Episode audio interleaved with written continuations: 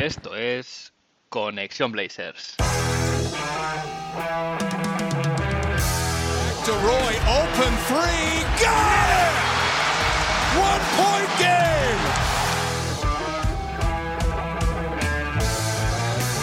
Lillard, long range three, and it's good!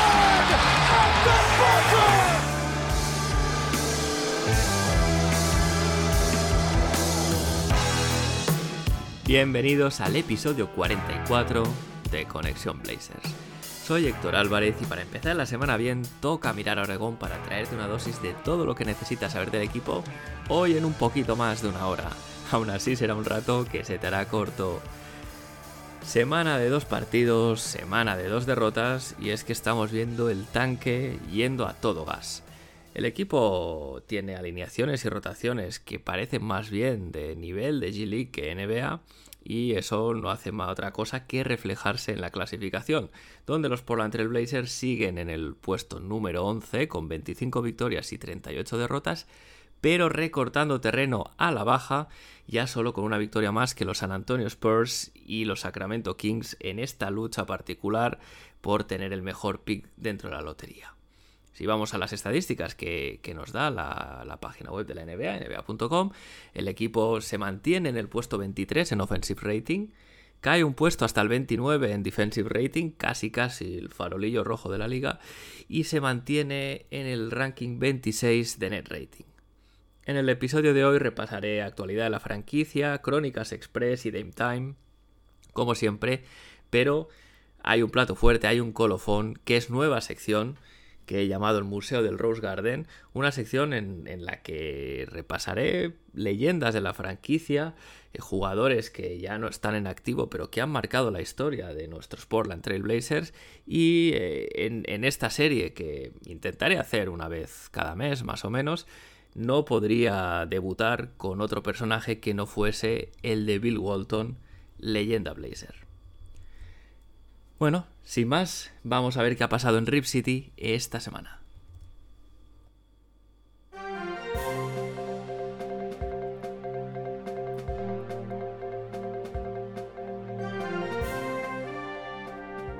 Quedará una sección de actualidad hoy bastante cortita porque no hay nuevas lesiones. Tenemos las, las ya conocidas de larga duración de Damian Lillard, Nasir Little, Joe Ingles, Didi Lusada, Eric Bledsoe, Yusuf Nurkic eh, y Justice Winslow. Sí que hay que añadir que Josh Hart descansó en uno de los partidos, entiendo que por precaución, aunque es un poco curioso porque tampoco es que detrás el break del All-Star haya habido demasiada carga de partidos, si bien es verdad que Josh Hart es un jugador propenso a las lesiones, con lo cual entre eso y la lucha por la lotería cualquier precaución es poca. Eh, también tenemos a Greg Brown y Elijah Hughes que se perdieron un partido ambos por enfermedad no relacionada con el COVID, pero ya están disponibles de nuevo para el equipo.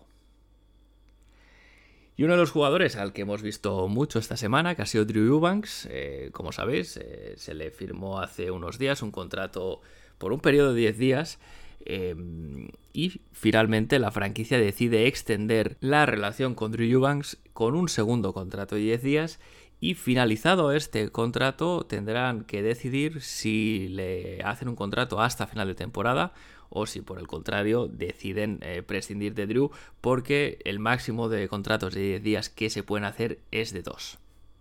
Como veis no ha habido grandes novedades ni grandes noticias en estos días, así que me voy a las crónicas express a repasar lo sucedido en las pistas esta semana.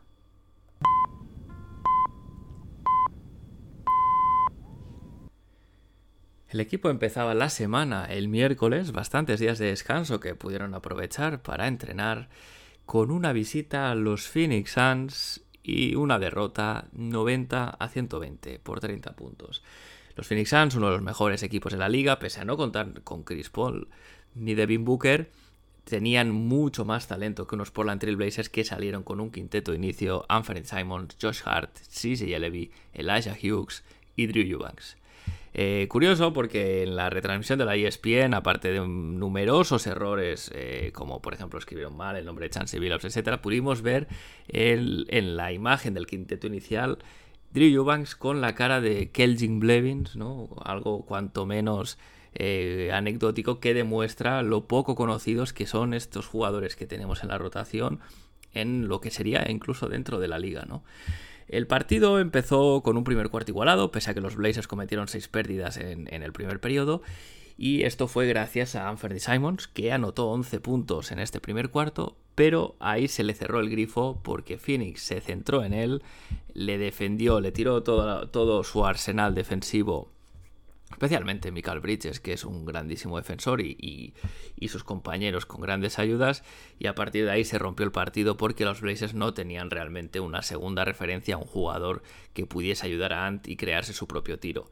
Destacar a Brandon Williams, el, two-way que, es base suplente ahora mismo, que, anotó 14 puntos, jugando bien, la verdad, ha dejado cositas interesantes. Y también un mate de Greg, de Greg Brown, perdón, en la cara de Javel McKee, de estas que hacen, bueno, pueden llegar al número uno, al número dos en los highlights en la noche, pero estos mates que desde luego nos hacen levantarnos de la silla. Como nota negativa, más allá del, rendimiento del equipo, que no fue bueno, evidentemente, decir que CJ Levy eh, ha vuelto a mostrar su cara más parecida a la de inicio de temporada, y es que es un jugador ahora mismo que no, no está aportando demasiado. Incluso la retransmisión llegó a decir que no sabía muy bien, parecía que no sabía muy bien dónde iban y qué hacían, ¿no? Para que os hagáis una idea del, del tema. A partir de ahí, el sábado visita a los Minnesota Timberwolves en el primero de una serie de dos partidos consecutivos allí y derrota es 121 a 135. Eh, como comentaba en la actualidad, en este partido no estuvieron ni Greg Brown ni Elijah Hughes por, por, enfermedad, pero que no era COVID. Tampoco estuvo Josh Hart, que descansó, con lo cual el quinteto fue más de circunstancias que nunca, con Anthony Simons, Keon Johnson, Kelvin Blevins, CJ Levy y Drew Eubanks. ¿Quién le iba a decir a Blevins que sería titular en algún partido de la NBA? Los Blazers solo tenían 8 jugadores disponibles para encarar este encuentro, pero aún así el partido es más igualado de lo que, pudiera parecer eh, de entrada, y esto fue porque Anthony Simons estuvo en plan superestrella, liderando al equipo y acabó con 38 puntos, 9 de 17 en triples, que se dice pronto. Vimos también bastantes detalles de Keon Johnson, eh, un jugador eh, que tiene potencial defensivo, también potencial ofensivo si, si es capaz de pulir y tener un tiro fiable, porque atléticamente es un chico muy, muy dotado. También estuvo muy bien Brandon Williams, que demuestra que tiene bastante facilidad para superar a su par y, y, tiene facilidad para anotar, que acabó con 21 puntos. Y finalmente los Timberwolves se llevaron el partido simplemente por tener más talento. Eh, Carl Anthony Towns es un gran jugador para el que los Blazers no tuvieron respuesta. Eh, Cat eh, Anthony Towns superó siempre a Trendon Watford cuando estuvo emparejado con él y a Drew Eubanks, pese a que Watford acabó con un, hizo un partido bastante serio con 12 puntos, 14 rebotes y 4 asistencias. La falta de, kilos, de centímetros y también de experiencia le pesaron y Cat, la verdad, Carl Anthony Towns eh, hizo lo que quiso y lideró su equipo a la victoria.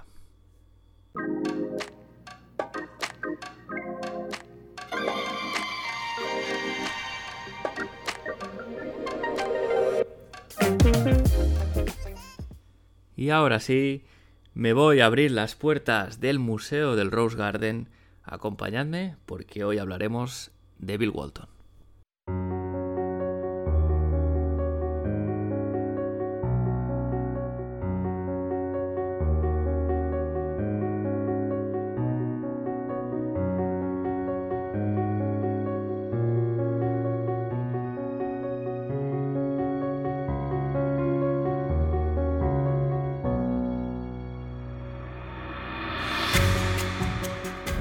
Bill Walton es un jugador sin el que no se entiende la historia de los Portland Trail Blazers. Para algunos, incluso, eh, podría ser considerado el mejor jugador que nunca jugó en la franquicia. No en vano, es el único que ha podido liderar el equipo hasta el anillo. Desde luego, la primera superestrella que jugó para los Portland Trail Blazers. Y hoy me acompaña para hablar de, Big Red, que era uno de los apodos que tenía. Una estrella también del dúo que son Era Baloncesto. Manuel, gracias por estar aquí. ¿Qué tal estás? ¿Qué tal, Héctor? Buenas noches. Pues muy bien, en mi mejor momento, como digo siempre. Y nada, hemos mandado a uno de nuestros dos mejores hombres al podcast. Sí, la verdad es que sí, desde aquí aprovecho para mandar un saludo a José Manuel, eh, que no ha podido estar por aquí, pero bueno, eh, en cualquier caso, un placer contar contigo y, la verdad es que eres una persona que conoce muy bien el, jugador, ¿no? Que, que, fue Bill Walton, porque tú y José Manuel hacéis un podcast que será baloncesto, que precisamente es esto, ¿no? Baloncesto clásico de décadas anteriores.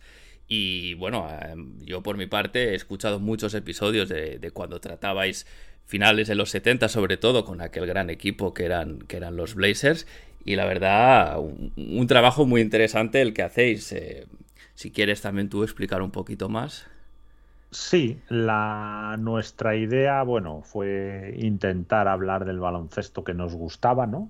Nos encanta lo de ahora, pero queríamos, bueno, pues hacer algo relacionado con los 80, los 90, incluso los 70. Y bueno, empezamos en la temporada 79-80, que fue la llegada de la River y Magic. A partir de ahí hicimos esa y fuimos atrás a la década de los 70, que ahí hablamos mucho de Portland, porque fue, bueno, cuando se inició la andadura de Portland Trailblazers en la liga y luego el anillo, ¿no? Quizá es un equipo icónico, ¿no? Ese del 77. Ahora hablaremos un poco como el del 86 de Boston y este de 2014 de Phoenix Suns, porque quizás son, no voy a decir excepciones, ¿no? Pero sí equipos que han valorado el juego de movimiento de balón, de juego, no tanto el uno para uno, ¿no? Entonces, mm. Bueno, pues, eh, y ahora, bueno, hemos seguido, ahora estamos con la 83-84 iniciando, llevamos ocho programas y la verdad que, bueno, le dedicamos a cada temporada pues 30 programas o 30 y pico, analizamos los equipos, analizamos los playoffs y la, idea es eso, hacer una especie de enciclopedia ¿no? sonora que permita, pues bueno, cualquier persona que quiera ir, evidentemente no agotamos el tema porque cada equipo, cada temporada y cada serie pues tiene pues le dedicamos mucho tiempo, pero evidentemente pues hay mucho más y hay gente que escribe muy bien, Oscar Villares que hemos colaborado, hay gente eh, el reverso, por ejemplo, que habla de otros temas. Yo creo que está bien el ¿no? compatibilizar tanto el presente, que esto es algo que tú llevas, aunque como me has comentado, quieres también ir recordando, ¿no? Temporadas pasadas, equipos.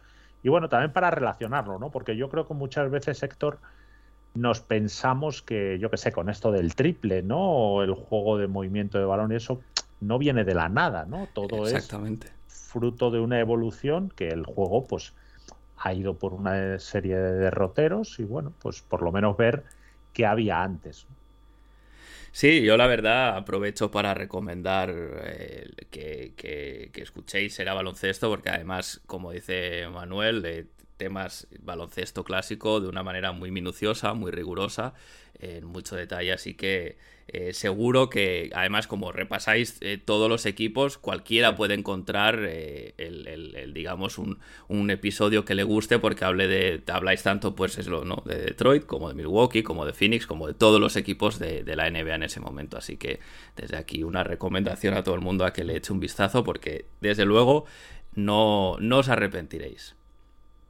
Sí, un poco la idea ya rematando es cuando analizamos una temporada, pues vamos con los equipos de abajo y los de arriba, porque luego, yo que sé, ahora en el 83-84 abajo está Indiana, que en los 90 fue un equipo muy potente, abajo está Chicago, ni qué decir, abajo está Houston también, Detroit está carburando, eh, Lakers y, Boston sí están arriba, pero en los 90 estuvieron muy abajo.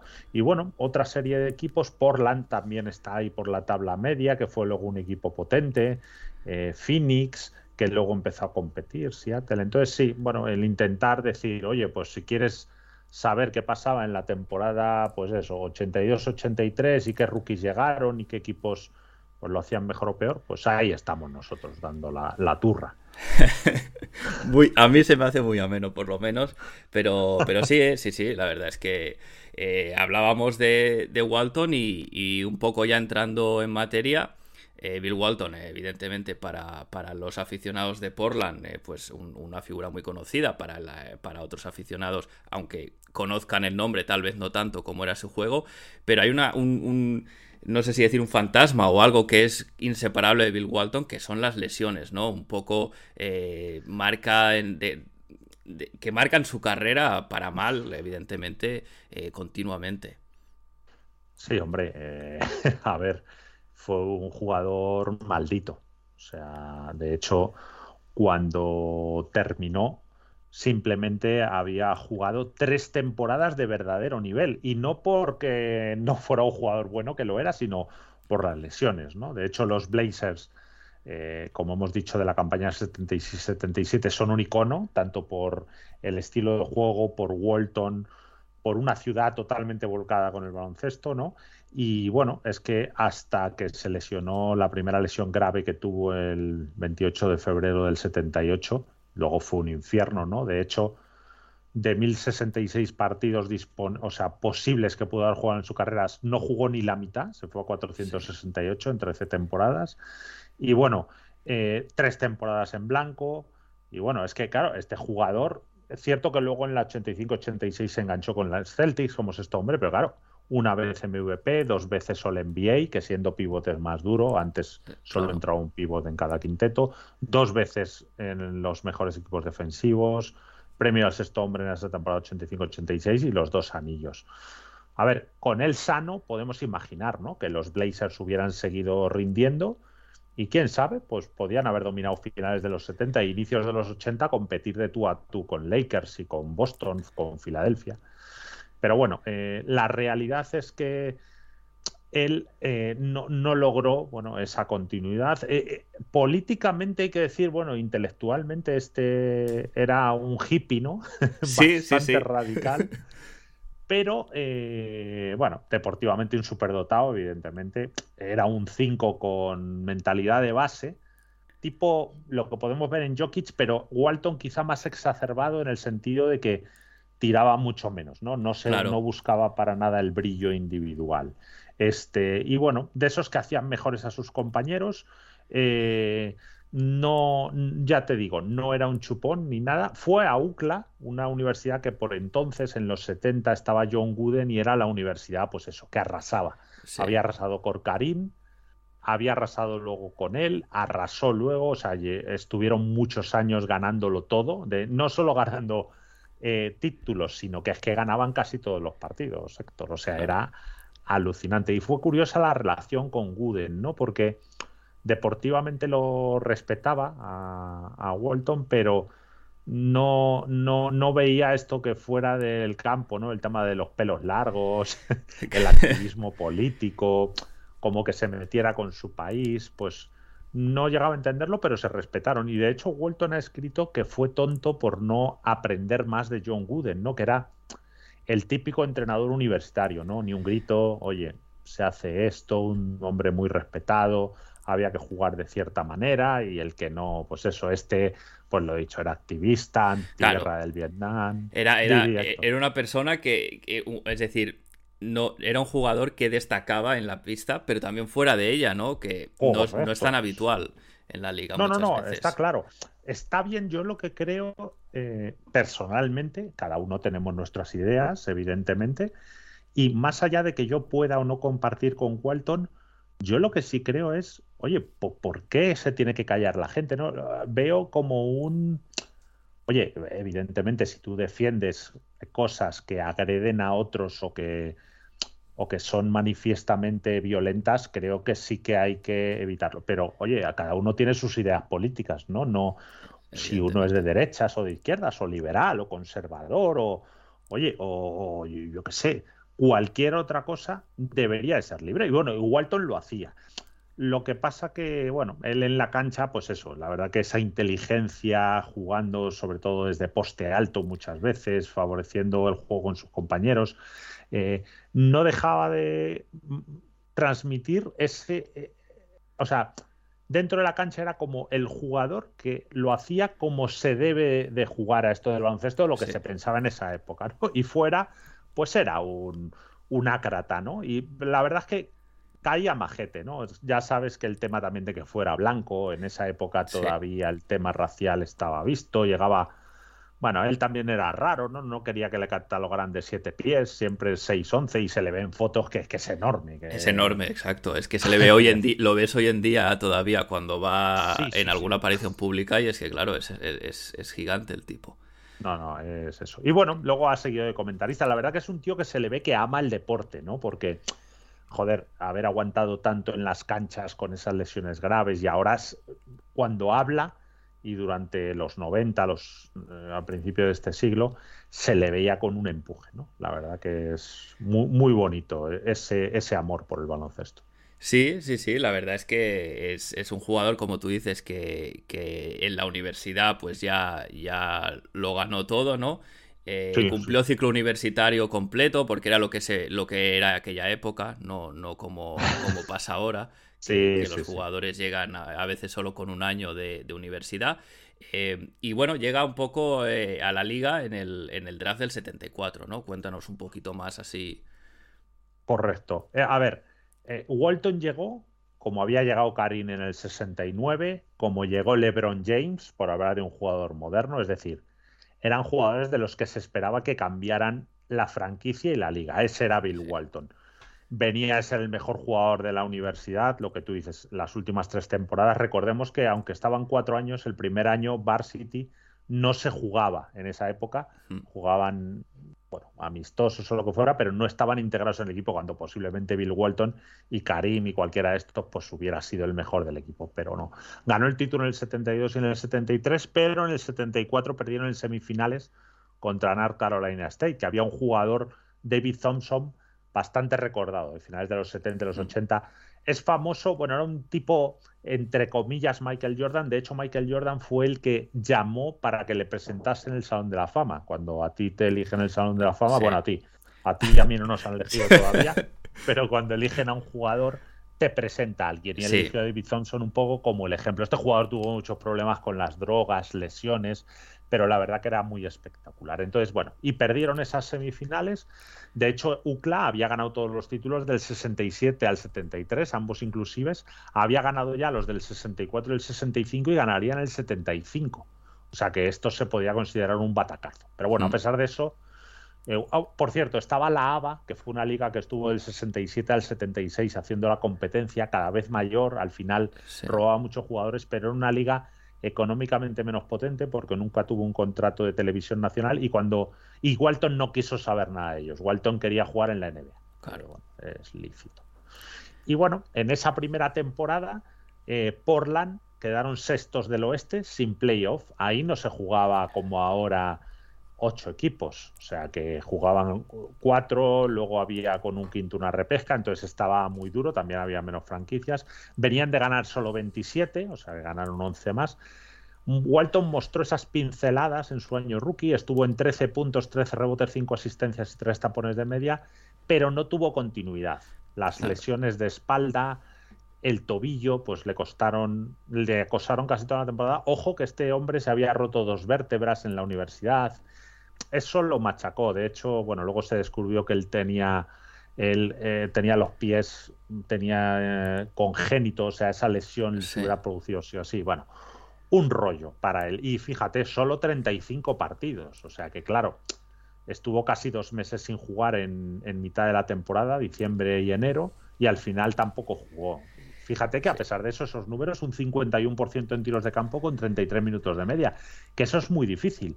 Porque cualquiera, cualquiera que haya jugado baloncesto y que vea jugadores sabe que en cuanto no tienes continuidad, pues eso, pierdes la forma, pierdes el toque. Y como novato, que siempre cuesta adaptarse al llegar a la liga. Además, también en un equipo donde había dos muy buenos jugadores, pero que no eran nada amigos. Era, es decir, no era, no era el, digamos, el vestuario o, el equipo más eh, que te dejase una bienvenida más fácil para aterrizar en la liga, ¿no? No, no, no, no. De hecho, eran Sidney Wicks y George Petrie, que eran dos jugadorazos que si se hubieran adaptado el equipo, pero lo que tú dices, se llamaban a matar.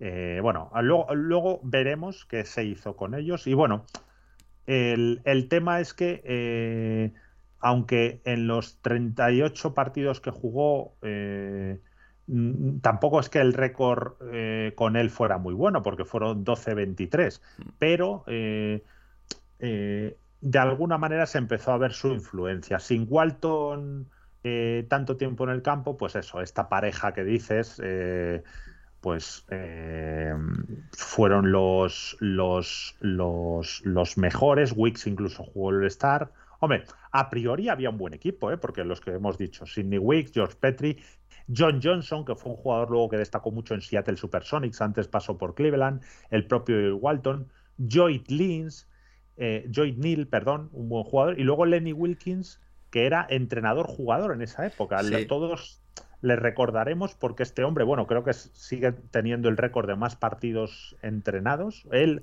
o Don Nelson. Don Nelson me parece que es, pero creo que son los dos están muy cerca, me parece, ¿no? Correcto. Sí, sí. Este estuvo, bueno, este estuvo en primero aquí de jugador-entrenador. En Seattle igual, luego en Seattle fue campeón. Se fue a, a Cleveland, se fue a los Hawks, este, se fue a Toronto, creo que también. O sea, ha estado, bueno, media vida. Fue muy buen jugador, ¿eh? Lenny Wilkins era un base de los buenos, buenos. Pero bueno, eh, fíjate que Walton no entró ni en el quinteto rookie esa temporada, con lo cual veamos que, bueno, el anillo fue para los Golden State Warriors de Rick Barry, que se impusieron 4-0 a los favoritos, los Bullets de Wes Anseld y Elvin Hayes, en una final más disputada de lo que parece, que siempre cuando se ve un 4-0, bueno, este Rick Barry era un alero completísimo, eh, de los que tiraba cuchara, pero claro, con un 90%. O sea que... claro, que tirase como quisiese, ¿no? Metiéndolos así. La pelotita. Y nada, pues saltamos a la siguiente, la 75-76, pues otra vez sextos del oeste, 37-45. Portland terminó ganando solo un encuentro más que la temporada anterior, lo hemos dicho, algo que no estaba en los planes en la franquicia, evidentemente. Elegir a Walton el número uno y ya hemos dicho que venía como Dios, pues el pivot otra vez se pierde casi la mitad de la temporada, de nuevo problemas en los pies y en la espalda, y claro, ahora lo vemos con perspectiva, pero claro, la presión que había en ese momento para que este hombre jugara. Claro. Eh, es un poco lo de ahora, que tú lo, bueno, en 2022 tú hablas mucho de ello, Damian Lillard, ¿no? Claro. Este hombre Claro, eh, pero... Y en una franquicia joven, porque claro, estamos hablando de que es una franquicia que acaba de aterrizar en la liga y, bueno, pues tiene, tiene un como un diamante entre manos con Bill Walton que no acaba de, poder estar sano para jugar. Correcto. Bueno, eh, lo hacía bien cuando jugaba, defendiendo, reboteando, pero claro, cuando estaba en cancha seguían dependiendo los Blazers de Sidney Wicks y George Petrie, la pareja, lo dicho, no se hablaban y eso, pero claro, es que tú fíjate, lesionado, ya con él jugando sí mejoran, que hacen un 26-25, sin él 11-20, o sea, ya se nota un poco más. Y fíjate que hace 16 puntos, 13 rebotes, 4 asistencias, 47% en tiros de campo, 58 en libres, que es lamentable, un robo y dos tapones. Pero insisto, es que estos números que hay que valorarlos de un tío que está lesión, se lesiona, se recupera, vuelve. Claro. Eh, el tema de acostumbrarse. El anillo esta vez fue para Boston, eh, ganando 4-2 en la final a Phoenix con un quinto partido que se fue a triple prórroga, es de estos míticos que parecía que lo habían ganado y volvieron a la cancha. Y fue la última antes de que se fusionaran o se unieran o absorbiera, lo que quieras, porque sobre eso hay discusión la NBA a la ABA, que vinieron cuatro franquicias, con lo cual ya la siguiente, la 76-77, esta era con, ya no había discusión, o sea, aquí estaban todos los buenos jugadores claro. de Estados Unidos. Eh, insistimos eh, nosotros mucho en el programa que la NBA hasta bien entrados los 90 era una, o bueno, ya en finales de los 80 era una liga con americanos, para los americanos y de allí. No, no hasta Stern a mediados de los 80 no se empezó a trabajar el tema de los Open McDonald's y eso. Bueno, y en esta temporada, terceros del oeste, ya 49-33, muy bien, por supuesto, jugaron playoffs y claro, había jugado 35 y 51 partidos en las dos temporadas primeras, casi una temporada, por 86 partidos, pero en esta ya disputó 65, que ya es una cifra importante. A, inicios de febrero y marzo fue cuando se perdió la mayoría de los partidos, o sea que iba a llegar bien a playoffs. Y claro, en ese momento, eh, insistimos, era un hombre polémico, ¿no? Se le cuestionaba todo, su compromiso con el equipo, con el baloncesto, hasta con su país, por esto de las opiniones políticas, ¿no? De Vietnam. ya hemos dicho, como era un hippie, etcétera. Y bueno, se, habla, se hablaba de que fingía lesiones y que se metía en todos los charcos para forzar su salida de Portland. Tú fíjate, Héctor, un tío que luego es que ha jugado cojo. Que esto Sí. me recuerda, acuérdate tú a Durant, que también se lo dijeron y fíjate que llegó a Toronto y dijo, ah, sí, pues mira, y fue cuando se cascó. Entonces, a mí esto de acusar a un jugador lesionado, Héctor, Eh, A ver, en principio, yo siempre soy de la opinión que los jugadores quieren jugar. Es decir, eh, correcto. tú, tu pasión es el, el juego, es el baloncesto y, y, hombre, hay casos y casos, ¿no? Pero eh, es muy difícil entender que un jugador no quiera jugar y además en el caso de Walton acaba de llegar, no, no, no tiene una historia todavía tan larga Sí, la no. franquicia, de desen- no sé, es, es un caso que sí que es verdad que, que bueno, en- es, es- es público y, y se sabe, ¿no? Que, que la, la- la relación por entre al principio cuando sale de, de Portland, que ya hablaremos después, pero eh, muy deteriorada por este tema, ¿no? De, de- Sí. de que él se siente siempre pues eh, presionado por médicos o que no acaban de creerse ciertas lesiones, etcétera. Tú fíjate con lo que se supo luego y este tío, el amor que tenía por el juego, pero bueno. Eh, eh, indicar, hay que indicar que ya había nuevo entrenador, que era Jack Ramsey, el doctor Ramsey. Este era de los entrenadores que le gustaba un juego coral, un juego de equipo, pero era un, entrenador bastante con bastante disciplina, ¿vale? No ya, ya era de la vieja escuela, este hombre había sido marine, o sea, no le iban las tonterías. ¿Y qué hizo? Pues bajo mi punto de vista, hombre, y por el resultado algo inteligente. Eh, desmanteló la pareja, George Petri y Sidney Wicks, los dos a la calle. Sí, sí, claro. No dijo ni tú ni tú. A cambio de George Petri, pues recibieron eh, a Morris Lucas, un 4 que había jugado en la ABA, del draft de dispersión que hubo, que era un 4 con buena mano, Sí. grande, eh, vamos, ideal para jugar con, con Bill Walton. Les ayudó mucho, ahora veremos. Y a cambio de deshacerse del otro, de Wicks, pues simplemente dinero. Tampoco querían nada más. Yo creo que ahí. Yo soy de la teoría, Héctor, no sé qué opinas tú, y lo digo siempre en el programa, que no, tú, evidentemente, cuanto mejores jugadores, mejor. Pero si la gente no está implicada y no te da lo que tú quieres, yo creo que es mejor, oye, búscate tu camino, no te, no, no te vamos a impedir, vamos a reconstruir con nuestra idea y a lo mejor nos sale mal, pero ¿para qué vamos a sufrir los dos, creo yo? Eh, no, estoy totalmente de acuerdo, Manuel. Eh, ganar un. Crear un equipo ganador o ganar un campeonato es tan complicado, todo tiene que Eso. salir tan bien que Eso. incluso equipos que funcionan muy bien no ganan, pues imagínate cómo pueden ir las cosas si además no hay implicación o no todo el mundo cree en el proyecto. Eso, eso está claro, sí, sí. O, o simplemente hay fricciones, Héctor. Yo Claro. esto tampoco, tampoco he hecho culpa. Quiero decir, estos dos jugadores, entiendo que ellos intentarían hacerlo mejor hombre, para ellos y para el equipo, pero simplemente esa filosofía, pues en este caso no casaba. Pues Claro. bueno. Oye, hasta luego. La Bueno, George Petri tuvo mala suerte porque justo después del traspaso se tuvo que retirar por una lesión.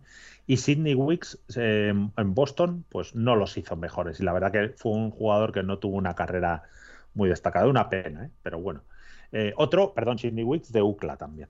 Sí. Y bueno, el doctor Ramsey, pues quería eh, que el equipo estuviera por encima de todo. Es decir, oye, yo traigo la filosofía de jugar en equipo y vosotros no me dais, pues fuera. Entonces, él lo que quería era, eh, cre- eh, creía que debía jugar al baloncesto como contraataques, esfuerzo colectivo, movimiento de balón y defensa presionante. Era- esos eran un poco sus mantras, ¿no? Era un muy buen entrenador.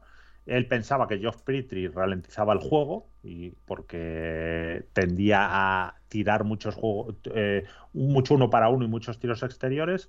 Y bueno, y Wicks, aparte le vino con un rollo de dinero, no sé qué, y rápido se lo quitó.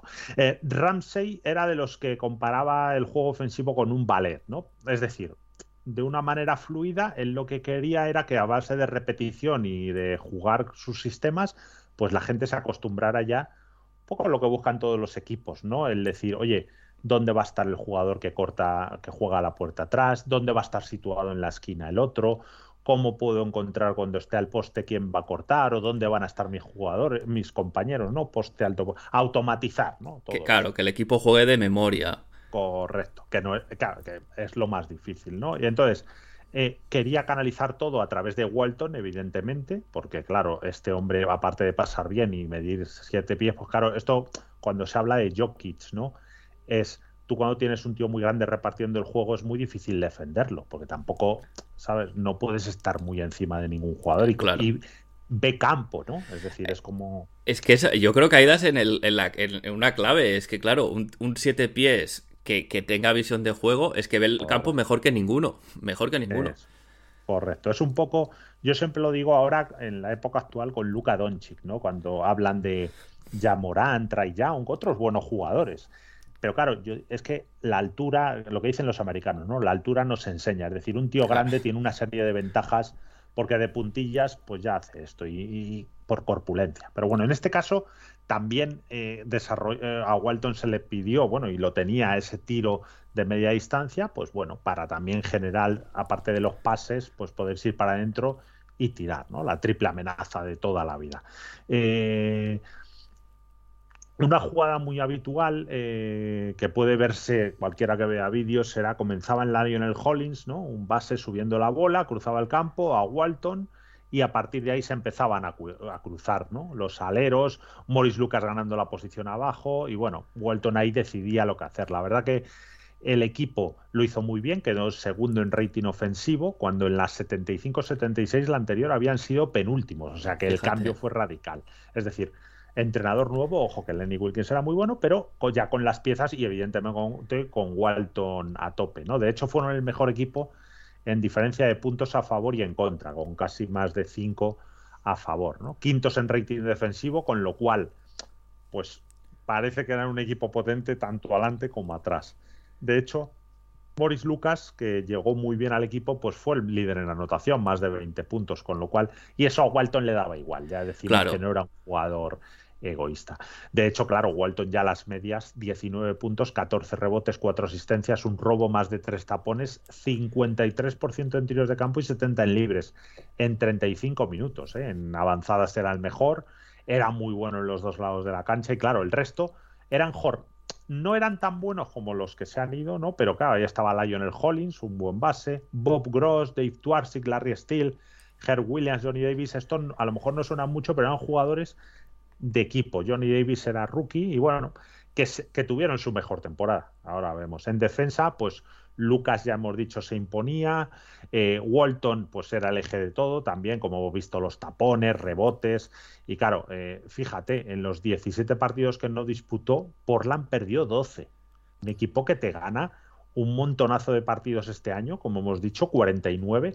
O sea que ahí ya se estaba viendo que es que sin este hombre estaban completamente desarrolados eh, la importancia. Y fíjate, con él en cancha 44-21, que era equivalente a ganar 55 partidos. Vamos, absolutamente clave. Sí, sí, su impacto se notaba y, vaya si se notaba, ¿no? Y bueno, eh, tenían esa profundidad de banquillo que quería Ramsey con jugadores secundarios, pero que aportaban. Y bueno, por fin llegaban a playoffs desde que debutaron en la liga, ya hemos dicho, en la 70-71. Y bueno, a ver qué pasaba. Walton entró en el segundo mejor quinteto de la liga. El primero era para Karim, pero vamos, posiblemente eran los dos mejores jugadores de la liga. Pero ya hemos dicho, como solo entró un pivot, ahora lo han cambiado actualmente, que eligen tres del front court. Sí, Claro, pero es que Karim en aquel momento es que estamos hablando de, de, los mejores. Claro. Sí, sí, sí. En los 70 fue el mejor jugador y es uno de los mejores jugadores de la historia. Es decir, entra en el debate. sí, sí, claro. No, no se puede sacar a este tío porque es que los dos puntos más seguros de la historia. Entonces, bueno, un, un, crack. Entonces, Bill Walton eh, lideró a la liga en rebotes, también en tapones, con lo cual, bueno, y el MVP Karim que estuvo descomunal. ¿Y qué pasaron en esos playoffs? Bueno, se metían seis los líderes de las cuatro divisiones evitaban la primera ronda y luego había una primera ronda entre los otros. A Portland le tocó esa primera ronda al mejor de tres partidos contra Chicago. Hubo un choque de trenes entre Bill Walton y Artis Gilmore, que era otro pivot que venía de la ABA, un 2-18 enorme, un tío un poquito ortopédico, pero muy buen jugador. Y bueno, ganan los Blazers, su primera serie eliminatoria de la historia, 2-1, ojo, ganan el primer el primero por un portentoso Morris Lucas, que hizo 14 de 17 en tiros de campo, Héctor. Cuidado, ¿eh? O sea, en eh, playoff se dice pronto. Correcto. No, este hombre era muy bueno. Y luego pierden el segundo de tres con Artis Gilmore, Mickey Johnson y Wilbur Holland, que este era un secundario anotando 82 puntos. Y ya en el tercero ganan de 8 con un Walton controlando bien a Gilmore y Bob Gross, un secundario, pues otro, 10 de 17 en tiros de campo, más 5 rebotes, 5 asistencias, o sea que bien. Fue una serie igualada donde ganaron porque, aunque perdieron el rebote los Blazers, tiraron mucho mejor, 54% frente al 45%. Aquí hablamos de tiros de campo porque realmente, porque no había triple. Claro, era, venía, eh, la ABA sí había tenido, pero aquí era sin triple, hasta las 79 o 80. Y bueno, eh, la verdad que no eh, hubo jugadores que tiraron mejor, otros peor en Portland, pero mantuvieron la regularidad. Y Walton, pues muy bien, 17 puntos, 12 rebotes, 4 asistencias, 55% en tiros de campo y sobre todo Gilmore, que era un jugador muy seguro, que anotaba cerca del 60, se quedó en el 48. Pues bueno, lo controló bien. Y saltamos a, a, semifinal contra Denver Nuggets, un equipazo, el mejor equipo de los que había llegado de la ABA con Dan Issel, un pivot histórico, Bobby Jones, que luego lo traspasaron y lo hizo muy bien en Filadelfia, David Thompson, el que hemos comentado, Paul Silas, que luego, bueno, fue el primer entrenador de LeBron, si no recuerdo mal, y fue un reboteador de estos tipos Rodman. El formato era 2-2-1-1-1, el clásico. Y bueno, Portland gana 4-2, abriendo la serie con una victoria por un punto, Héctor. O sea que de paseo militar nada, y llegando a ir 3-1 pero bueno, les igualaron. En el primer partido Lucas sentenció con una canasta a 11 segundos del final. Walton estuvo descomunal, 23 puntos, 13 rebotes, 6 asistencias, 3 tapones, con 9 de 18 en tiros de campo. O sea que el tío ya se había olvidado de las lesiones. Estaba el tren a todo gas. Eh, sí, sí. Eso es. En el segundo, bueno, Dani se va a 36 puntos, ya hemos dicho, un gran jugador. Walton juega bien, hace un triple doble, 19, 16, 10. Lucas también pero bueno, eh, un buen partido en el tiro. Eh, y Blazers gana ya el tercero y el cuarto a base de juego en equipo, lo que quería el doctor Ramsey, con un tercer partido descomunal de Walton, 26 puntos, 13 rebotes, 5 asistencias, 4 tapones. En el cuarto estuvo algo peor, pero bueno, los secundarios le salvaron. Y el quinto ya con este David Thompson en 31 puntos, se lo lleva también Denver y es que Walton en los dos últimos partidos estaba en 11 de 31 en tiros de campo, algo súper extraño cuando había empezado bien. Pero bueno, y por la sentencia del sexto, gana de 16, eh, con Thompson, Isel y Thompson los, los neutralizan, solo 31 puntos entre los dos. Y bueno, casi triple doble de Walton, 12-12-9. Y bueno, en la serie en global, pues dominaron. Eh, hay cinco jugadores de Blazers por encima de 12 puntos. Morris Lucas 21-9 hace y Walton pues 18 puntos, 13 rebotes, 6 asistencias, 3 tapones, muy completo. Aunque sigue fallón, ¿eh? Y acaba la serie, o sea, estos tres últimos con 17 de 46. Que bueno, hay veces que hasta a los grandes jugadores se les tuerce, ¿no, Héctor? Esto lo hemos mojado por tres. Simplemente entran en una mala racha y no son capaces de salir de ella. Y además que estamos hablando de los primeros playoffs de Walton, que la presión siempre está ahí, ¿no? Entonces, eh, claro, eh, es un poco terreno inexplorado, pese a que está en su mejor momento, a, su vez es, es algo desconocido para él y para muchos jugadores hasta ese momento. Eso es, y jugando muchos partidos. Claro. Eso lo sabemos, es decir, un jugador claro, a esta altura de su carrera había jugado más que en, pues, en los dos últimos años y más partidos que en toda la, su carrera universitaria, que se jugaban 25, 30 eh, partidos. Y no se hacía el load management que se hace ahora de, de, reservar. Aquí sí, si podías jugar, jugabas. Exactamente, eso era. Y la final, pues contra los Lakers de Karina Abdul-Jabbar, precisamente, significaba pues eso, el duelo que todo el mundo esperaba, un poco revivir, ¿no? Lo de Bill Russell contra Will Chamberlain. Y bueno, Karim llegaba en el mejor momento de su carrera, tras ocho temporadas y en todas en cada una, todas y cada una de las que había jugado en la liga, pues o había sido MVP o lo había luchado. Y bueno, él empezó en Milwaukee, hubo un traspaso a, a Lakers, todavía Lakers no era un equipo muy potente, los mantenía horrible. Y aunque ganaron 4-0 los Blazers, otra vez hay que decir que fue muy competida. De hecho, primer partido, gana Portland de 12. Y aunque ya en el descanso es cierto que casi habían sentenciado ganando de 18, fueron demasiado Morris Lucas y Bill Walton para el juego interior de Lakers, donde solo Karim cumplió. Pero fíjate, Morris Lucas 28 puntos, 15 rebotes, 6 asistencias en 40 minutos con 11 de 15 no tenían un 4 poderoso, la verdad que se lo merendó. Y Walton, 22 puntos, 13 rebotes, 6 asistencias, claro, entre ellos y otros cuatro, o sea, hasta cuatro jugadores de Portland por encima de 20 puntos. Realmente Lakers, a pesar de que Karim, pues eso, 30 puntos, 10 rebotes, 5 asistencias con un C de 19, pero bueno, no podía hacer nada. Segundo choque, también se jugaba en Los Ángeles, porque habían tenido mejor récord, curiosamente. Y bueno, se decide en la última jugada, Walton consigue forzar a Karim eh, un tiro eh, de media distancia en vez de uno de sus skyhooks, ¿no? Los ganchos estos que se tiraba. Y bueno, lo falla. El rebote lo captura Walton y adiós 99-97. Tú fíjate, se estuvo a un tris de la prórroga. Sí. Lo de Karim es un sky.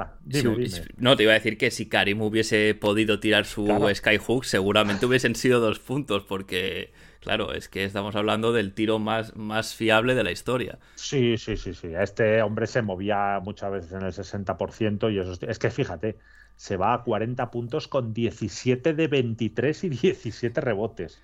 El bueno de Karim es alucinante. Y bueno, Walton 14 puntos, 7 de 14, 17 rebotes, 4 tapones y bueno, se dedica a otras cosas. Tercer partido ya en Portland y lo ganan otra vez los Blazers porque a falta de algo más de 9 minutos del último cuarto los Lakers iban 4 arriba, ojo, eh, 81-77 principalmente porque Karim estaba defendiendo bien a Walton, que en ese momento solo había anotado 8 puntos, no había sido capaz de canalizar el ataque de Portland como en los dos primeros encuentros, pero a partir de ahí Walton explota otra de las cosas que pasan, Héctor, es decir, igual que estos jugadores te pueden fallar como todo Dios, pero claro, cuando explotan, tú fíjate, cinco minutos en los que anotó siete canastas de todos los colores, mates, bandeja, gancho, de izquierda, de derecha, asistió a sus compañeros y claro, 102-97.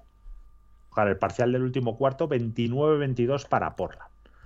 Pues eso, eh, de hecho en una de esas jugadas comenzó con un tiro fallado de Morris Lucas, reboteó el mismo en ataque, pasó a Walton, que estaba en lo alto de la bombilla, y este tras una pausa amaga con el pase a la izquierda, inicia el movimiento a canasta y acaba por el lado derecho con un mate en la cara de Karim que intenta el tapón y nada, eh, puño en alto, Karim mirando hacia otro lado, como diciendo aquí, ¿qué ha pasado?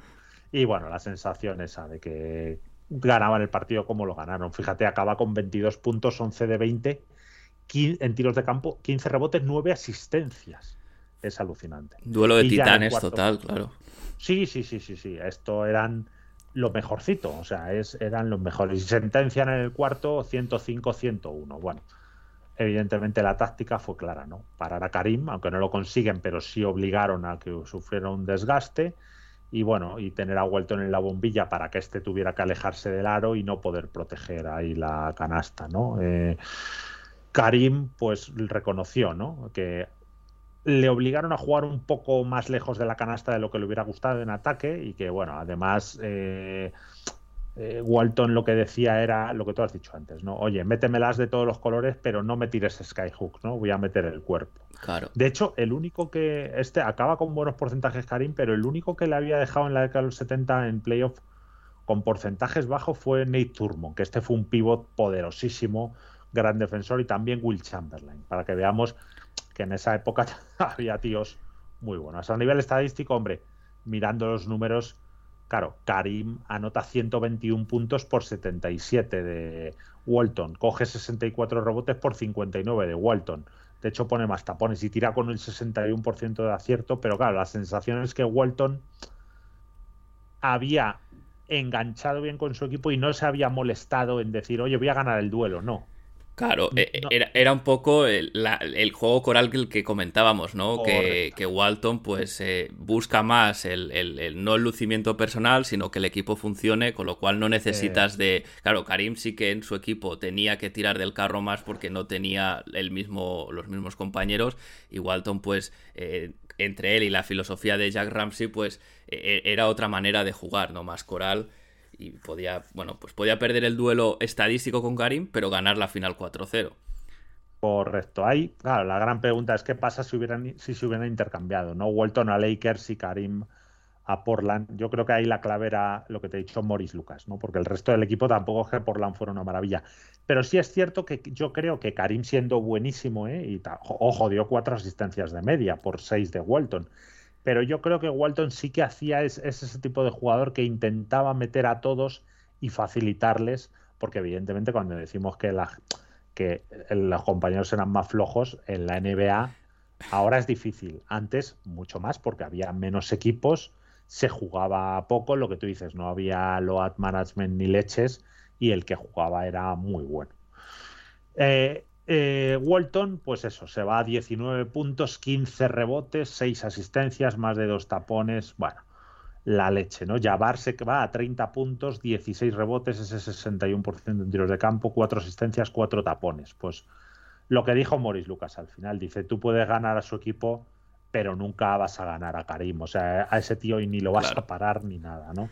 Y bueno, eh, yo lo que creo es que, bueno, en este caso tenían mejor equipo, lo demostraron. Ojo, que en temporada regular, insisto, quedaron menos, pero bueno, habían pasado. Y la final, que ya fue 4-2, ganaron a Filadelfia en la final de la NBA. Y bueno, a medida que iban avanzando series, ¿no? Hubo mucho entusiasmo, la famosa Blazermanía, ¿no? Eh, recordemos que es que en Portland no, no, sé, no sé ahora, que creo que tampoco, es que no hay ningún otro deporte no, eh, no hay ninguno. Eh, hay una, el, único deporte así eh, es fútbol, fútbol del nuestro, no del fútbol americano, pero claro, no tiene ni mucho menos el... no hay equipo de béisbol, no hay equipo de, fútbol americano, ni de hockey, entonces claro, el, los Blazers, el baloncesto respira, ¿no? La ciudad.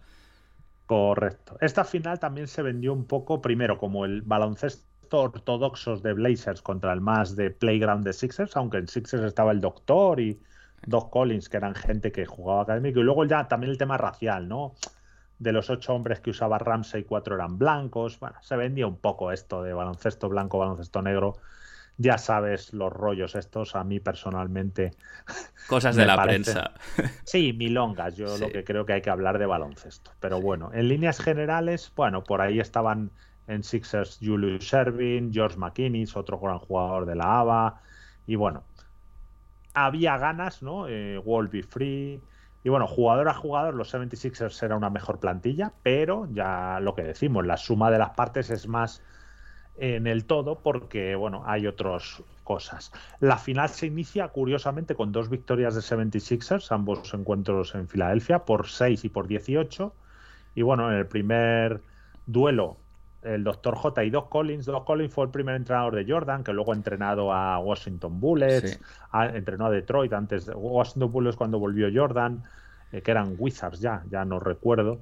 Y eh, también a Detroit cuando estaba Gran Hill. Bueno, pues este fue un gran jugador, también ha acabado pronto por las lesiones su carrera, 63 puntos entre los dos. Y es que Blazers se fueron a 34 pérdidas en ese primer partido. Pues bueno, ah. Walton tremendo, 28 puntos, 20 rebotes, pero claro, con 34 pérdidas sector. En la final no puedes ganar.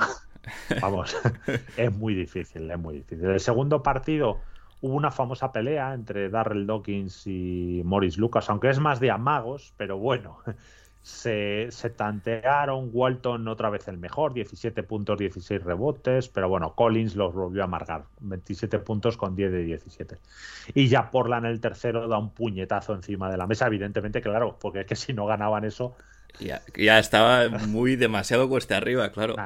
un 3-0, bueno, nadie lo ha levantado, supongo alguna vez lo levantará alguien, pero bueno, 129-107 ganan. Eh, Morris Lucas lo hace muy muy bien. De hecho, antes del partido eh, se va al banquillo a, a, Darrell Dawkins, el de la pelea, y le da la mano, le ofrece la mano y se la da. Que a mí siempre me parece un gesto inteligente, ¿no? De tú llevas, oye, mira, te voy, te doy la mano y luego te machaco, porque este hombre hizo 27 puntos, 12 rebotes, 5 asistencias, 3 robos. Y luego Walton casi triple doble, 20 puntos, 18 rebotes, 9 asistencias, más 4 tapones. O sea que, claro, se los comieron por, los pies eh, por dentro. Y en el cuarto, pues Walton no puede jugar más de 26 minutos por problemas de falta, pero bueno, 12 puntos, 13 rebotes, 7 asistencias, 4 tapones, otra vez. Es que suma muchas cosas. Sí, sí. Pero bueno, su labor defensiva muy buena y Blazers ganan por 32 puntos. O sea que habían controlado las pérdidas y, y dieron un golpetazo en la mesa. Y llega el quinto, donde consiguen por tercer partido consecutivo, fíjate, en el tercer cuarto anotar 40 o más puntos, que era cuando se encierra, y se ponen 3-2. Ganan de 6. Bob Gross, un alero, se va a 25 puntos con 10 de 3 sentidos de campo en 25 minutos. Ya decimos, un jugador secundario, pero claro, le sale el partido de su vida. Claro. Y Walton, fíjate, 24 rebotes. O sea, se centra en decir, vamos a tapar el aro y hace 14 puntos. Pero bueno, y el Dr. J es el mejor en el otro equipo, ya había cogido el mando 37 puntos. Un jugador que había sido la ABA, el Dr. J fue el. Pues la... ABA se mantuvo más por él. Sí, estaba en los Nets, ¿no? Si no me equivoco, que jugaba en los Nets en, la ABA. Ganó, dos anillos allí, el, el 74 y el 76, pero vamos, un espectáculo. Este físicamente era una bestia y era muy bueno y solamente tres equipos en la historia de la liga habían ganado una serie de, de playoffs, no de finales, tras haber perdido los dos primeros. O sea que fíjate lo que estaba haciendo Blazers. Y el sexto partido lo vuelven a ganar por dos para llevarse el anillo. Muy bien la gente de fuera, de, de Portland esta vez. Bob Gross otra vez, 24 puntos, con 12 de 16 en tiros de campo. O sea, y 8 rebotes, la leche. Y el señor Walton, pues fíjate cómo remata. 20 puntos con 8 de 15, 23 rebotes, Casi nada. 7 asistencias y 8 tapones. Claro, es de eso que dices, bueno, voy a ganarlo, os voy a os voy a poner. claro, fue el MVP. Claro, medias de 19 puntos, 19 rebotes, 55% en tiros de campo, 5 asistencias, casi 4 tapones. Pues claro, es, es la de Dios es Cristo. Pues eso, eh, bueno, eh, la situación era perfecta, ¿no? Un gran entrenador como Jack Ramsey, que había entrenado a Sixers y había entrenado a Buffalo Braves con Bob McAdoo, que lo habían hecho muy bien, una superestrella que podía mirar de tú a tú a Karim y a cualquiera. Eh, entendían el baloncesto colectivo todos, el primero Walton, Morris Lucas, que era el perfecto segunda espada. Pues claro, eh, es que claro, era la referencia a Walton en ataque, era la referencia en defensa, todo. Y la verdad que bueno, los Blazers fueron mejores en todo en la serie, anotaron más, rebotearon más, asistieron más, tiraron mejor. Y claro, es que remontar un 2-0 Héctor y lo vemos, eso es muy complicado. Es muy ¿eh? complicado. Pero claro, ahora miramos atrás y dices, es que ese equipo lo tenía todo, pero eh, no era el favorito para ganar, es decir, fue un, fue un título totalmente por sorpresa, porque eh, se cargan a los Lakers, bueno, hace una buena temporada regular, pero claro, es que se cargan a los Lakers y, luego contra los Sixers también llegaban un poquito como han llegado hasta aquí y aquí se ha acabado, ¿no? Su camino, y, fíjate. No, no, y ese equipo de Denver, ¿eh? que lo hemos dicho, 4-2.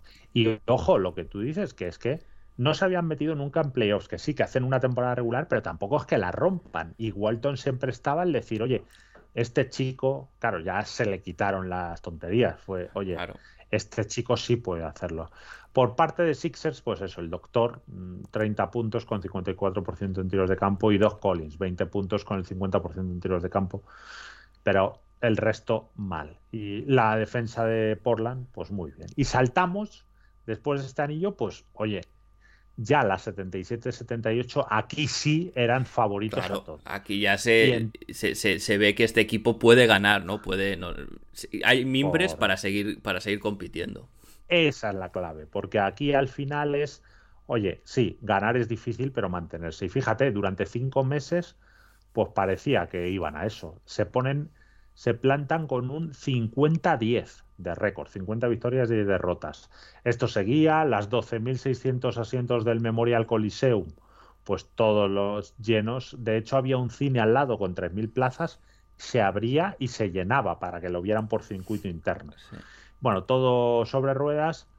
Eh, Walton, pues unánimemente ya era como el mejor jugador de la liga, evidentemente era la moda, ¿no? Estaba ahí Karim todavía, Morris Lucas estelar, Ladio Hollis mejor que nunca, pero claro, llegó ese partido y Walton se fracturó el pie derecho. Es de estas lesiones, eh, Héctor, la fractura es en la parte alta del pie, justo cuando acaba la tibia, que ahí hay los huesos estos, ¿no? Que van, que, bueno, pues se lo fracturó. Entonces, en principio, después del susto, se dijo que podría volver eh, a tiempo para los playoffs, pero viendo que los Blazers perdían 14 de sus últimos 22 partidos, pues claro, la presión cada vez mayor. Y esto de los médicos. Esto ah. lo has dicho tú antes, Héctor. Claro, aquí se le paga a este tío y se le tiene para que juegue, pero claro, yo mi duda es, pero claro, ¿lo quieres para que juegue ahora o el resto de su vida? ¿No?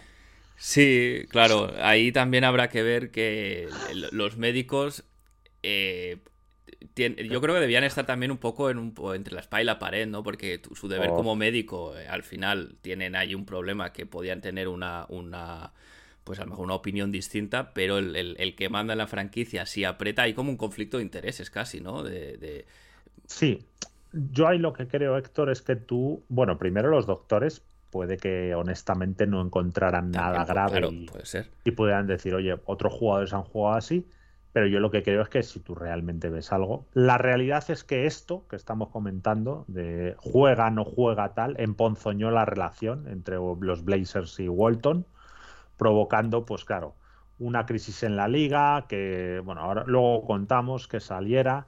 También influyó además, claro, que luego Portland perdió a otros jugadores, pero bueno, eh, ¿Cuál es el tema? Pues que los Blazers lideraron la división del Pacífico, evidentemente, aunque tuvieran tantas derrotas al final, venían con una inercia. Con 50-10, pues es que aunque pierdan los otros 22, ha ganado 50 partidos, pero bueno, ganaron unos pocos más, 58-24, el mejor récord del oeste y de toda la NBA. Fíjate, Bill Walton con 58 partidos en MVP, 19 puntos, con 52% en tiros de campo, 13 rebotes, 5 asistencias, casi tres tapones, 33 minutos. Pero lo que decimos siempre hay muchos jugadores y en este caso es evidente. Walton era mucho más que los números. Porque claro te aportaba esos intangibles, además que, lo, hemos, lo, hemos venido comentando, ¿no? Eh, él era el eje sobre el que circulaba el ataque y era el ancla en defensa, claro, todo eso eh, no, se, no, no, todo se puede capturar en, en, los números y en el box score, eso, eso está claro. Lo que se puede capturar es que cuando él estaba sano iban 50-10, eso, eso y que habían ganado el anillo el año anterior, o sea, eso me puedes contar lo que quieras, que eso estaba ahí y como hemos dicho que el equipo estaba bien, pero vamos, que tampoco es que jugaran con Michael Jordan y Magic Johnson. O sea, tenían lo que tenían y lo hacían muy bien. Sin Walton a tope, pues eran un rival, un rival de medio pelo o de nivel medio. Eh, Walton también entró en el mejor quinteto de la liga, en el mejor equipo defensivo. Morris Lucas en el segundo mejor quinteto, en el mejor quinteto defensivo. Ambos titulares en el All-Star. O sea que sí tenían dos superjugadores. Eso hay que reconocerlo. Y en playoffs, otra vez seis clasificados. Ellos, como habían sido líderes de su división, saltaban esa primera ronda al mejor de tres partidos. ¿Y a quién se enfrentaron? Pues a los Seattle Supersonics, de dirigidos por Lenny Wilkins, que había entrado al inicio de temporada. La verdad que había, le había dado la vuelta a la franquicia y pierden 4-2. La verdad que, bueno, no iban a poder contar en playoff con Bob Gross tampoco, porque que había jugado muy bien, ya lo hemos dicho en la final. En, el 77, sí. Eso es, por una fractura de tobillo. Eh, Morris Lucas, Joy Neal y Larry Steele estaban tocados, pero iban a jugar los tres. Bueno, cuando se dice tocados, yo ahí también creo, aquí en la NBA, antes y ahora, Héctor, yo creo que tú juegas tocado el 90% de los partidos. Cuando no te duele el tobillo, te han dado una hostia en las costillas y cuando no, te han metido el dedo en el ojo. Juego tan físico y con pocos días de descanso, eh, exactamente. Eso es. Entonces, bueno, eh, que Walton pudiera jugar la serie, aunque fuera una incógnita, pues era lo que quizá decían, oye, pues si este tío está bien, vamos a poder hacer algo, ¿no? Y encima con ventaja de campo, ¿no? Recordemos que Walton, ojo, llevaba dos meses sin jugar, desde el 28 de febrero, y no se sabía realmente, pues, cómo estaban esos pies.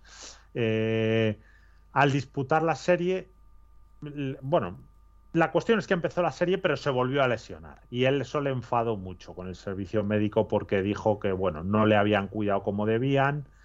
Eh, una pena. La realidad es que los Sonics habían sido la mayor sorpresa, como decimos, de temporada regular. Se habían ido a, en los últimos 60 partidos con Wilkins, habían hecho 42-18, pero Portland perdió 4-2 ganando el segundo y el quinto partidos. En el primero ganó Seattle de 9, donde las torres gemelas, por entonces Marvin Webster y Jack Sigma, eh, pues eh, se impusieron a Walton y Lucas. ¿no? De hecho, en la segunda mitad se fueron entre los dos a 29 puntos, 14 rebotes, este Sigma y Webster.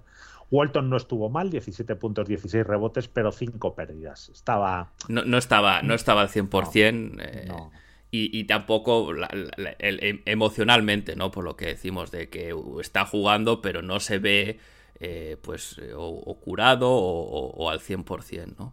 Correcto. De hecho, ojo, em, habían ganado en casa los 10 partidos que habían disputado en los playoffs de la temporada anterior y era su primera derrota en casa. Los Blazers ganan de 3 el segundo, pero claro, Bill Walton no volvería a jugar más, porque una fractura en uno, en uno de sus huesos del tobillo izquierdo, lo que nadie imaginaba, ¿no? pues eso, su línea estadística en el último baile, pues con Portland, era su último partido con los Trailblazers, ya no volvería a jugar. 10 puntos, 6 rebotes, 2 asistencias en 15 minutos. Pues bastante hizo, ¿no? Tampoco, ojo, es que en las siguientes cuatro temporadas en total disputaría 14 partidos, en tres de ellas en blanco, o sea, una tragedia. Y bueno, la serie se la llevó Seattle. Y del 78 en adelante, lo que hemos dicho, un calvario para este hombre, pocos partidos, solo en la 85-86 volvió a disfrutar, mejor sexto hombre de la liga, se ganó el anillo. Y como decimos, la siguiente 78-79 no disputó ningún partido, con Portland lo acabaron traspasando a Clippers, en Clippers estuvo también tiempo sin jugar, fue cogiendo poquito a poco con los años.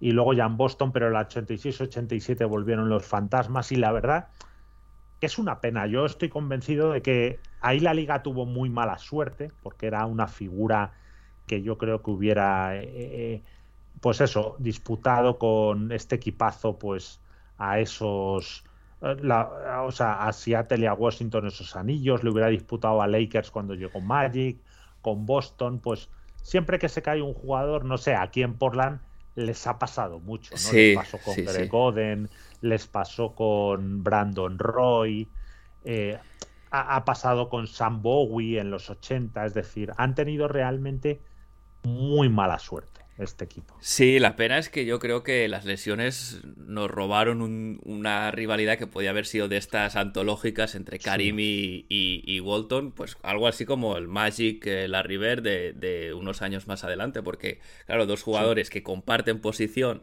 que, se parte la cara el uno con el otro y que ya vimos en esas finales, ¿no? Que ambos a un nivel espectacular. Imagínate eso, cinco o seis temporadas más, eh, hubiese sido las delicias para los, espectadores, ¿no? Y para la liga. Hubiera, sí, hubiera sido la leche. Aparte, yo creo que ahí es lo que te digo. Portland se le ha criticado mucho, muchas veces, y bueno, han estado ahí. Pero tú fíjate, esto de los servicios médicos. El Cook, creo que se llama el doctor, este que trató a Walton fue el mismo que luego ayudó a Sabonis, ¿eh? que Sabonis fue allí cuando en los 80 cuando se partió el tendón de Aquiles antes de las Olimpiadas, que lo criticaron y luego Sabonis fue allí y oye, estuvo muchos años jugando bien. Siempre habla muy bien de además de que se sintió muy bien tratado en, en Portland por el equipo médico, así que sí. Pues fíjate lo que son las cosas, ¿no, Héctor? Eh, pues eso, Walton, a ver, yo lo que creo que, bueno, visto en la distancia, lo que es cierto es que, claro, Walton se frustró, ¿no? Porque dijo, joder, me, habéis obligado aquí o me habéis dicho que, que, estoy bien. Nada, casi. Claro, y resulta que, joder, estoy hecho una defesio. y me he lesionado y ahora, ¿qué pasa? ¿no? ¿Qué pasa conmigo? Porque el que lo paga soy yo. Entonces él, claro, ya salió. Luego la franquicia tuvo mala suerte porque ya una vez que se fue el Morris Lucas y Lionel Hollins querían más pasta, también forzaron su salida. Luego, más o menos en los 80, tuvieron equipos majetes, eligieron a Michael Thompson, número uno, el padre de, de Clay, Thompson, sí, sí. en el 78, pero fue un jugador, era un jugador, era de Bahamas, era un jugador muy, de mucha clase, pero era un jugador de estos de se dejaba llevar, ¿no? Que decía Andrés Montes, entonces no lideró. Luego ya sí, con Drexler, yo creo que a ese equipo lo único que le faltó, el de Drexler, Terry Porter, Jerome Kersey, Buck Williams, Kevin Duckworth, Lee Robinson, Danny Ainge, tuvieron a Petrovic, fue, bajo mi punto de vista, aprovechar más a Petrovic, que era un jugador diferencial en ataque. Para mí eso fue un error. Y luego que Drexler hubiera tenido esta mentalidad asesina tipo Jordan, tipo Kobe Bryant, tipo Dwayne Wade. Es que Jordan le comía la tostada, sobre todo a nivel mental, ¿no? De que, y le decía antes el partido, voy a por ti. Y, bueno, luego es que realmente Drexler era buenísimo, las cosas como son, pero sí que es verdad que, claro, Jordan era de los que pisaba el acelerador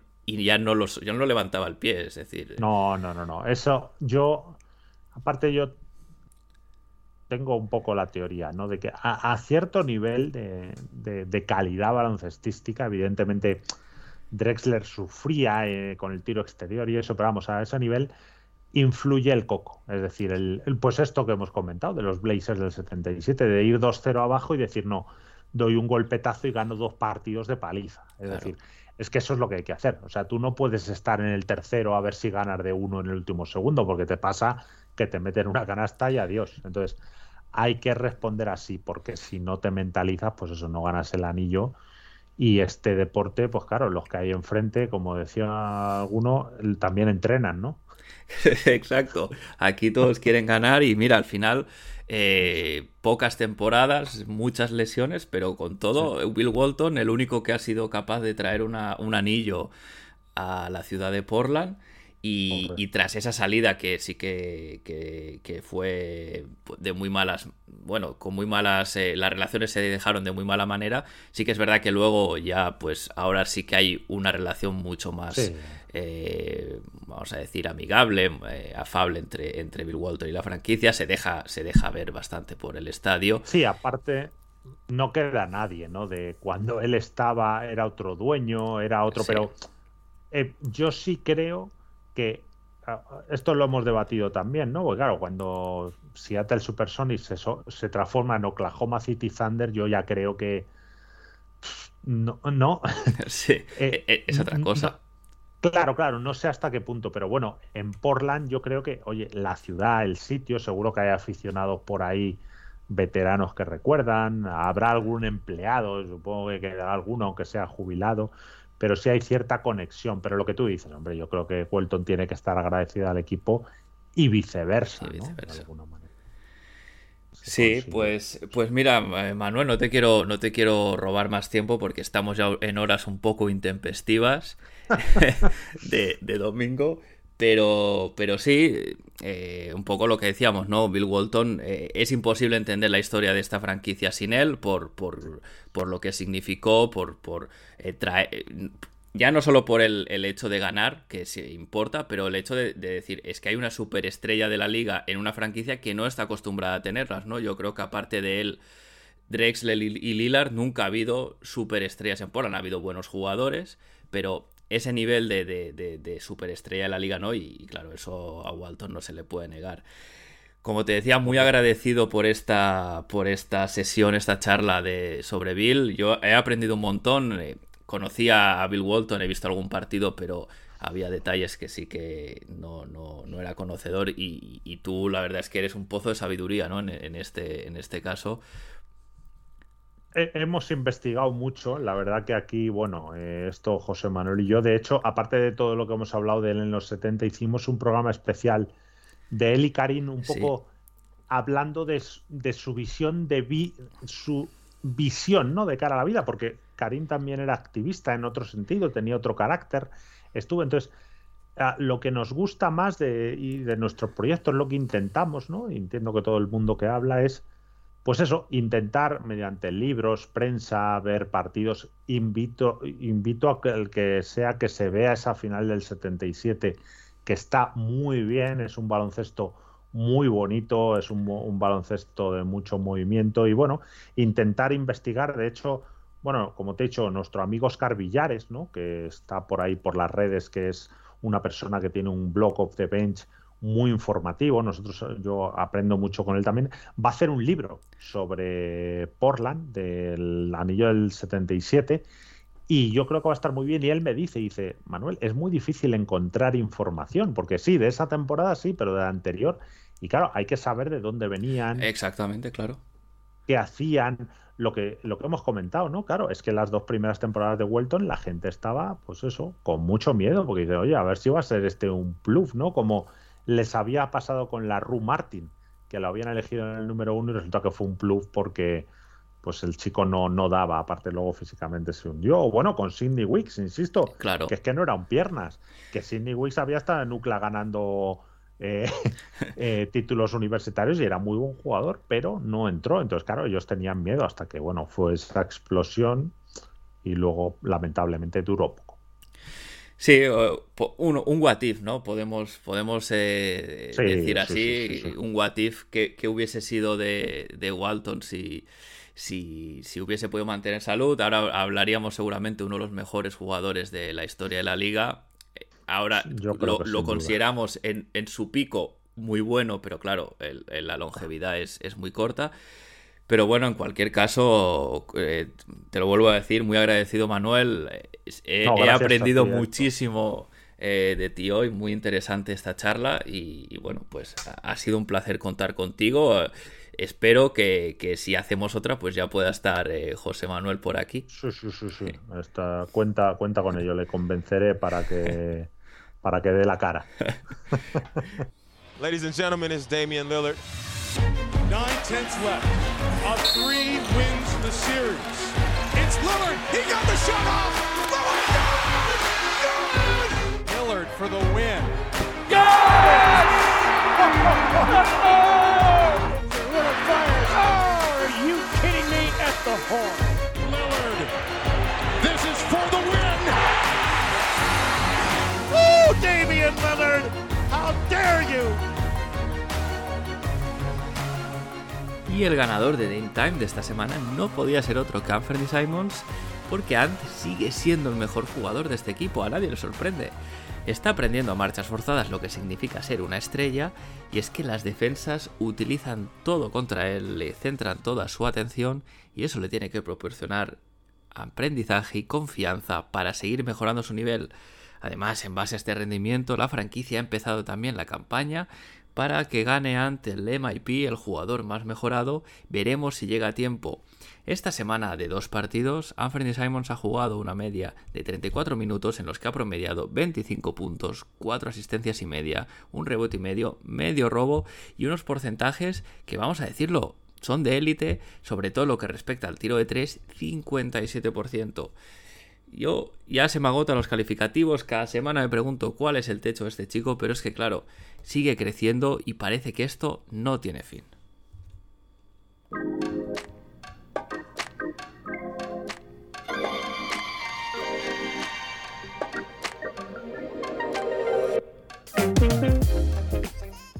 ¿Y qué le espera al equipo en esta semana que empieza?